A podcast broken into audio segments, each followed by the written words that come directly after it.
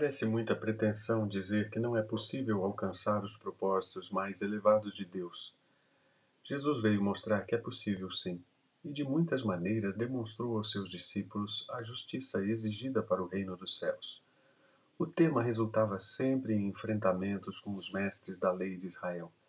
Enquanto eles exigiam a conformidade externa à mera letra da lei, em padrões muito distantes da equidade pretendida, Jesus reproduzia com suas palavras, diante de homens, o código legal da eternidade, explicado com a autoridade real que lhe é própria. Jesus resumiu a diferença em uma advertência só. Pois eu lhes digo que se a justiça de vocês não for muito superior à dos fariseus e mestres da lei, de modo nenhum entrarão no reino dos céus.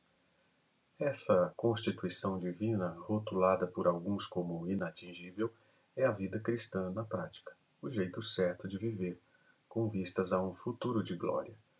É bem verdade que a natureza humana, dominada pelo pecado, reage contra ela. Afinal, ela é oposta ao egocentrismo, ao desejo por preferência, ao culto à razão, à justiça da literalidade dos textos legais, à injustiça, à ira, ao ódio e a tudo que renega o domínio de Cristo. Para deixar bem claro seu ensino sobre a justiça que excede, Jesus deu seis exemplos diferentes. Em todos, ele usou uma expressão conhecida dos rabinos quando se referiam à lei do Velho Testamento. Ouvistes o que foi dito. Mas o contraponto a isso era absolutamente inédito. Eu, porém, vos digo. Só mesmo alguém com jurisdição do alto para falar nesses termos. O primeiro dos exemplos, e o único que abordo nesta meditação, refere-se ao sexto mandamento. Jesus esclarece que quando Deus deu o sexto mandamento, ele não queria apenas que as pessoas refreassem o ímpeto de matar. Ele queria que o ódio que leva a matar fosse refreado antes.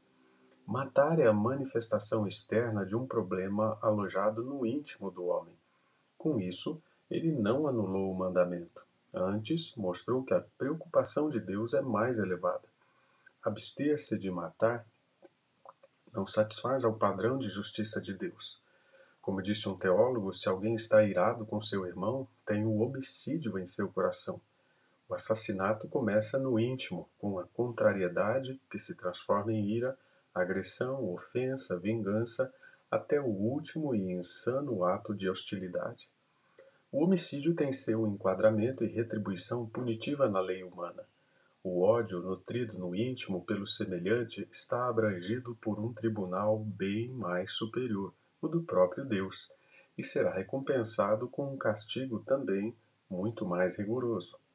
Nossas razões, claro, reclamam do raciocínio de Jesus.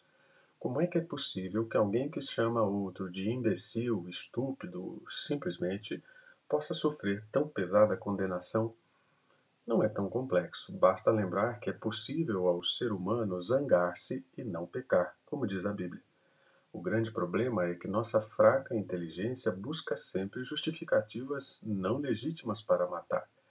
As explosões de eu geram fúria e vítimas sem conta em todos os lugares. Governantes matam em nome do seu ódio a oposição, religiosos cristãos ameaçam seus diferentes com sentenças de aniquilamento que não encontram respaldo no Evangelho. Familiares dizimam-se uns aos outros em nome de uma falsa honra que pouco consegue mascarar a ganância típica da escravidão aos bens materiais. Concluindo suas considerações, Jesus aplicou o ensino a duas situações em que as atitudes raivosas têm implicações. Na primeira, relativa à adoração a Deus, ele enfatiza a prioridade do íntimo. Na segunda, tirada do cotidiano, enfocando uma disputa judicial, a importância da reconciliação é novamente sublinhada e o conselho é resolver uma disputa dessa natureza antes que ela se torne muito mais cara. Assim, por definição bíblica, não basta apenas não matar. Existe um jeito certo de não matar e ele se realiza no amor, o mesmo com o qual Jesus nos amou. Por isso, não mate. Deus cumpre o que promete.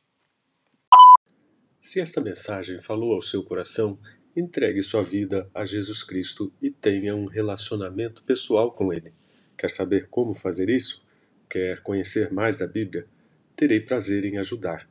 Envie uma mensagem para o meu e-mail.